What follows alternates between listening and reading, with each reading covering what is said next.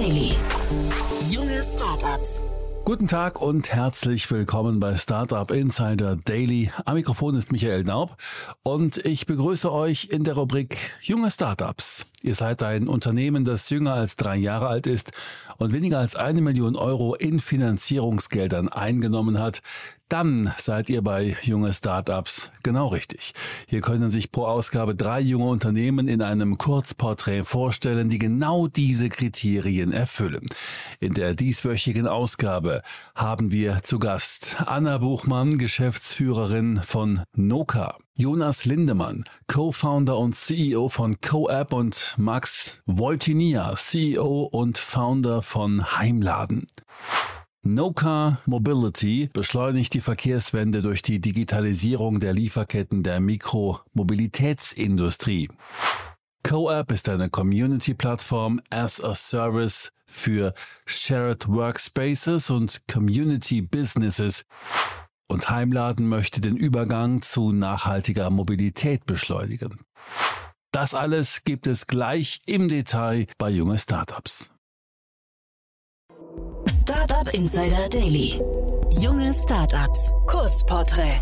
Wir beginnen mit dem Kurzporträt von Noka. Noka Mobility beschleunigt die Verkehrswende durch die Digitalisierung der Lieferketten der Mikromobilitätsindustrie.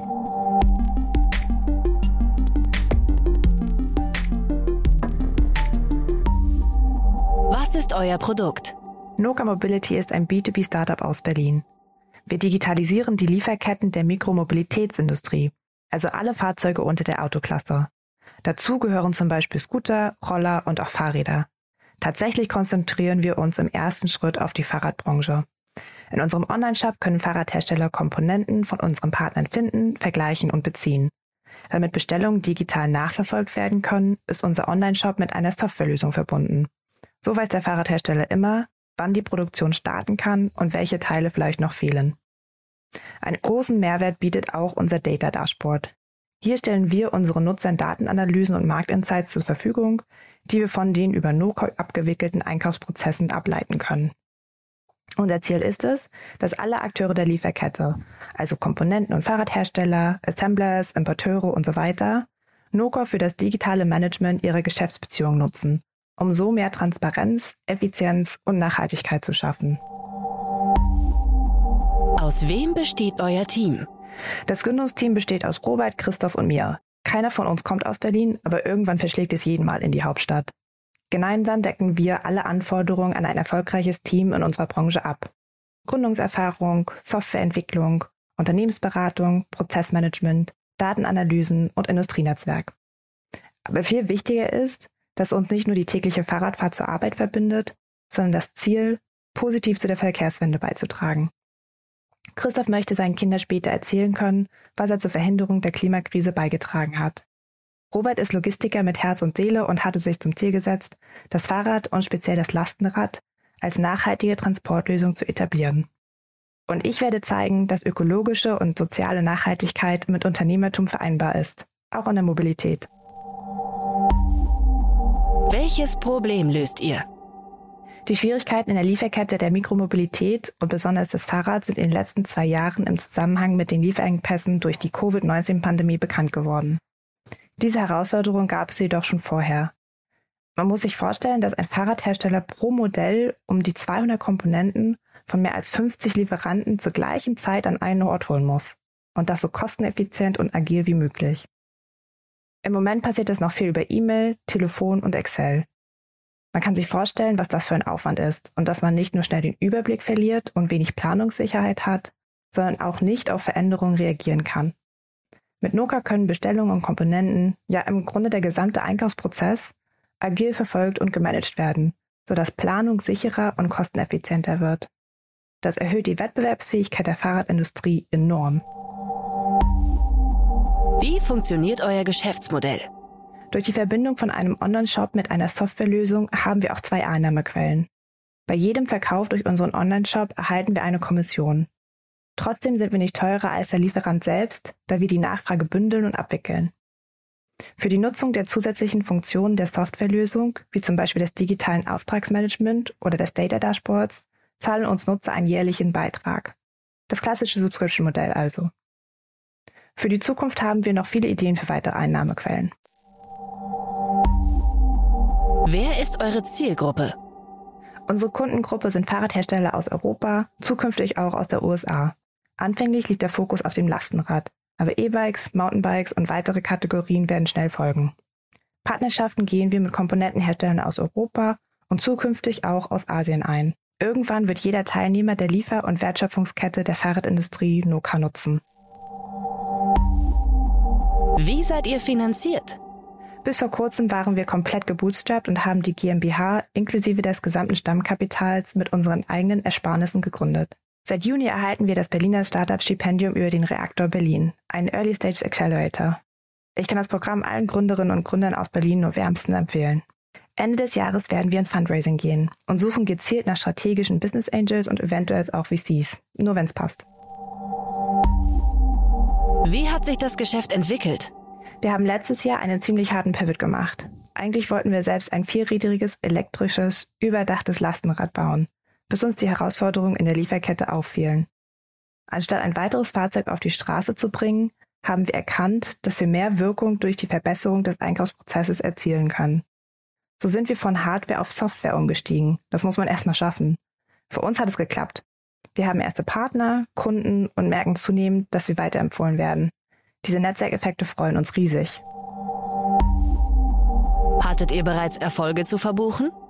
Mit unserem ersten MVP, einem B2B Online-Shop für Fahrradkomponenten, ist es uns gelungen, acht Partner zu einer Zusammenarbeit mit uns zu überzeugen.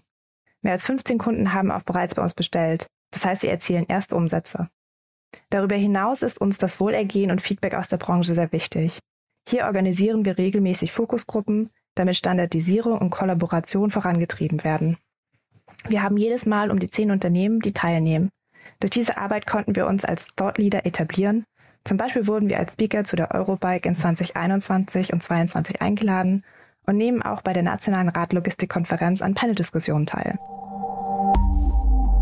Was glaubt ihr, wo werdet ihr in drei Jahren stehen? In drei Jahren ist es uns gelungen, massive Einsparungen in Zeit und Ressourcen für unsere Kunden zu generieren. Wir haben alle relevanten Akteure digital eingebunden, sodass die Lieferkette in der Fahrradindustrie transparenter und effizienter ist, sowie agil auf Marktveränderungen reagieren kann. Das Fahrrad ist die beste Lösung für nachhaltigen Transport in der Stadt. Außerdem haben wir bereits gestartet, den Beschaffungsprozess von weiteren Mobilitätsanwendungen zu digitalisieren. Autonome Lieferroboter, Scooter und Roller stehen oben auf der Liste. Noka als Unternehmen hat es geschafft, ein engagiertes und zufriedenes Team aufzubauen, das gemeinsam die Verkehrswende beschleunigt. Das war das Kurzporträt von Noka. Und jetzt folgt die Vorstellung von CoApp. CoApp ist eine Community-Plattform as a Service für Shared Workspaces und Community Businesses.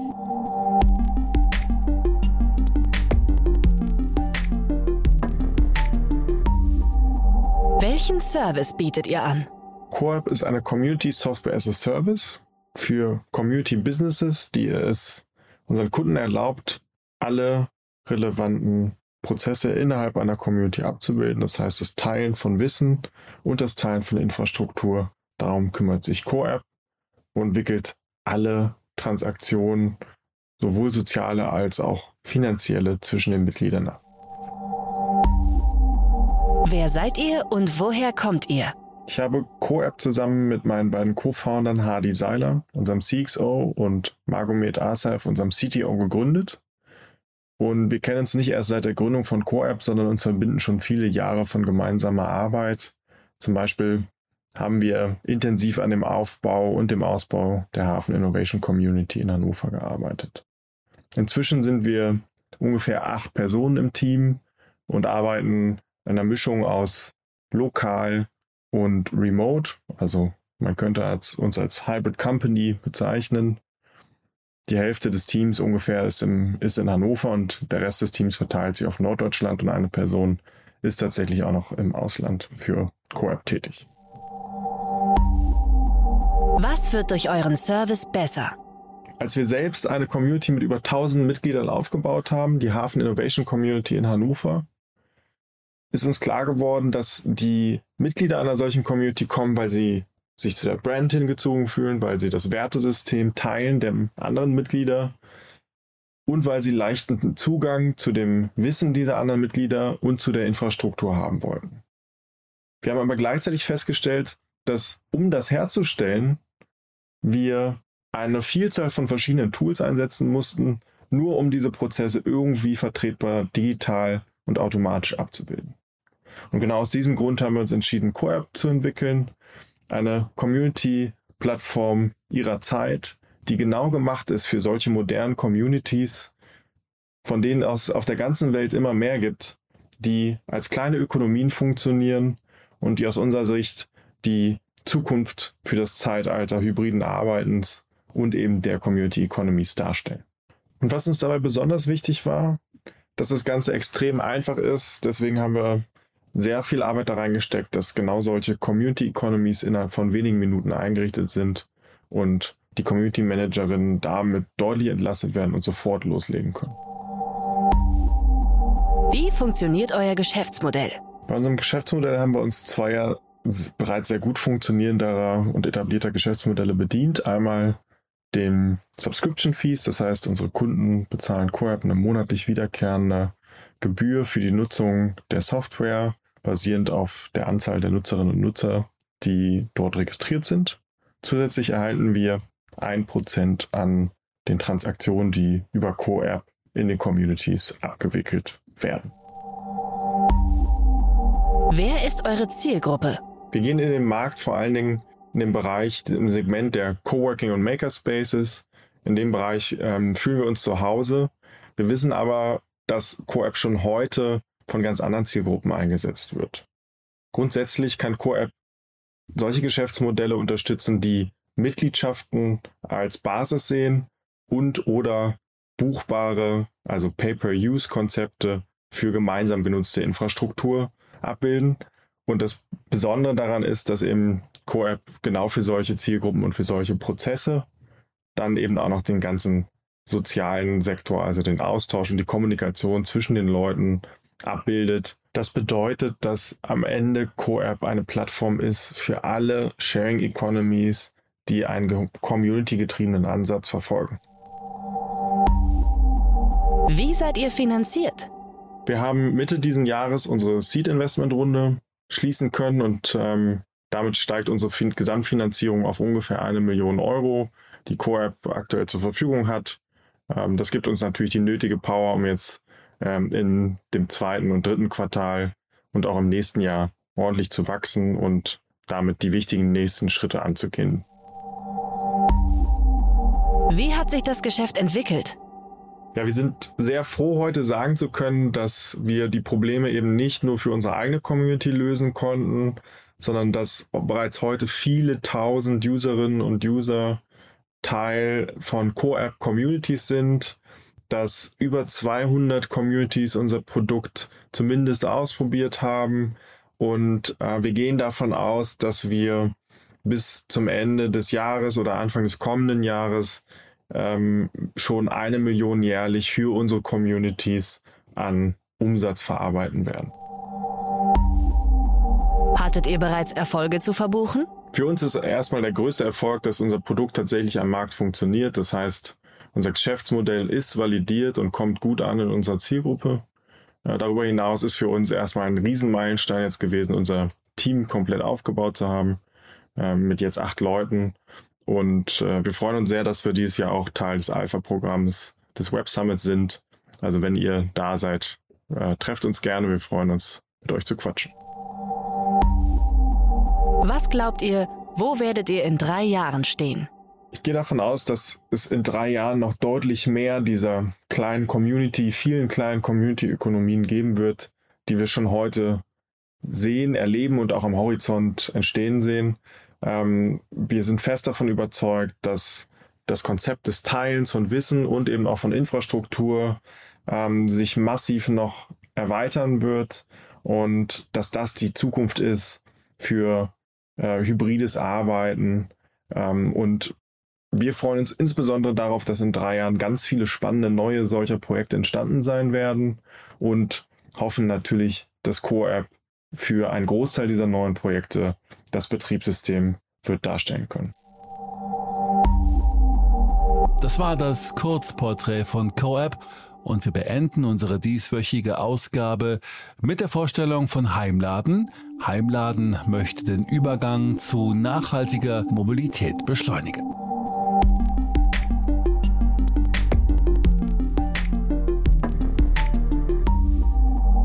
Welchen Service bietet ihr an? Wir sind ein Full-Service-Anbieter für die Immobilienbranche, um Ladeinfrastruktur für Elektrofahrzeuge zu planen, zu installieren und anschließend auch zu betreiben. Das Besondere ist, dass wir auch für die Nutzer der Ladestation ein besonderes Geschäftsmodell entwickelt haben. Wir nennen es das Wallbox-Abo und wir halten das für die Zukunft des Ladens am eigenen Stellplatz, sei es zu Hause oder im Büro beim Arbeitgeber. Wer seid ihr und woher kommt ihr? Wir sind bereits ein Team aus elf Leuten und wachsen jeden Monat weiter. Wir arbeiten aus zwei Büros in Würzburg und Köln. Während in Würzburg unser Technik- und Marketing-Team sitzen, haben wir in Köln die Technikabteilung sowie das Operations-Team. Welches Problem löst ihr? Wir wollen den Zugang zur Ladeinfrastruktur für ein Elektrofahrzeug am eigenen Stellplatz endlich genauso einfach machen wie das Buchen eines Internetvertrags für die Wohnung. Dazu zählt natürlich auch Technik, so wie auch beim Internet ein DSL-Router oder LTE-Modem gebraucht wird. Allerdings wollen wir nicht als reiner Technikanbieter verstanden werden. Vielmehr geht es bei uns darum, dass das Laden eines Elektrofahrzeugs als Servicegedanke endlich verstanden wird und auch in der Immobilienbranche Fuß fasst. Um dies zu ermöglichen, übernehmen wir in-house sämtliche Komplexität, was das Thema Ladeinfrastruktur betrifft, sodass sich unsere Immobilienpartner nicht damit auseinandersetzen müssen und natürlich auch der Nutzer einfach in das Laden eines Elektroautos am eigenen Stellplatz einsteigen kann. Dies beinhaltet, dass wir in einer frühen Phase zum Beispiel eines Neubauprojekts in der Elektroplanung unterstützen und die beste Lösung für die jeweilige Immobilie entwickeln. Allerdings setzen wir dabei auf ein stark standardisiertes Ladekonzept, welches wir lediglich auf die Größe und Besonderheiten einer Immobilie anpassen, statt dass wir super individuelle Lösungen für jede einzelne Immobilie planen. Das spart Geld. Darüber hinaus verantworten wir als Betreiber der Anlage auch die Zukunftsfähigkeit. Das ist vor allem für das Stromnetz relevant. Wenn irgendwann überall Elektroautos laden, muss sichergestellt sein, dass dies nicht das Stromnetz überlastet. Dafür bieten wir heute schon Lösungen und bauen die entsprechende Technik ein. Noch spannender wird es natürlich, wenn wir lokal erzeugten Grünstrom für das Laden der Fahrzeuge verwenden können. Dies ist möglich, wenn zum Beispiel ein Mieterstromkonzept in einer Immobilie umgesetzt wurde. Wie funktioniert euer Geschäftsmodell? Unser Geschäftsmodell kennt grundsätzlich zwei Seiten. Unser B2B-Vertrieb schließt Immobilienpartnerschaften mit zum Beispiel Baugenossenschaften oder Projektentwicklern. Für deren Immobilien planen wir Ladeinfrastruktur und setzen diese um. Dafür verlangen wir eine einmalige Gebühr. Außerdem bündeln wir sämtliche Kosten, die zur Herstellung der Ladeinfrastruktur entstehen. Auf dieser Basis können dann die Mieter von Stellplätzen bei uns das Wallbox-Abo abschließen. Dies bedeutet, dass wir eine Ladestation zur Verfügung stellen für die Administration und Verwaltung inklusive der Abrechnung des geladenen Stroms und auch der regelmäßigen Wartung verantwortlich sind. Dieses Wallbox-Abo wird kombiniert mit der Belieferung und auch der Abrechnung von Grünstrom. Wir haben uns ganz bewusst für die Formulierung Wallbox-Abo entschieden, denn unser Angebot ist ganzheitlich und flexibel. Ganzheitlich, weil wirklich keine Fragen und Aufwände mehr bei dem Immobilienpartner oder Nutzer liegen. Es kann einfach nur geladen werden. Flexibel, weil es monatlich kündbar ist, nach einer Mindestlaufzeit von nur zwölf Monaten. Wer ist eure Zielgruppe? Unsere wichtigste Zielgruppe ist die institutionelle Immobilienbranche. Wer also größere Immobilien finanziert, baut, besitzt, verwaltet oder saniert, ist bei uns genau richtig, wenn der Bedarf für Ladeinfrastruktur absehbar oder vielleicht schon vorhanden ist.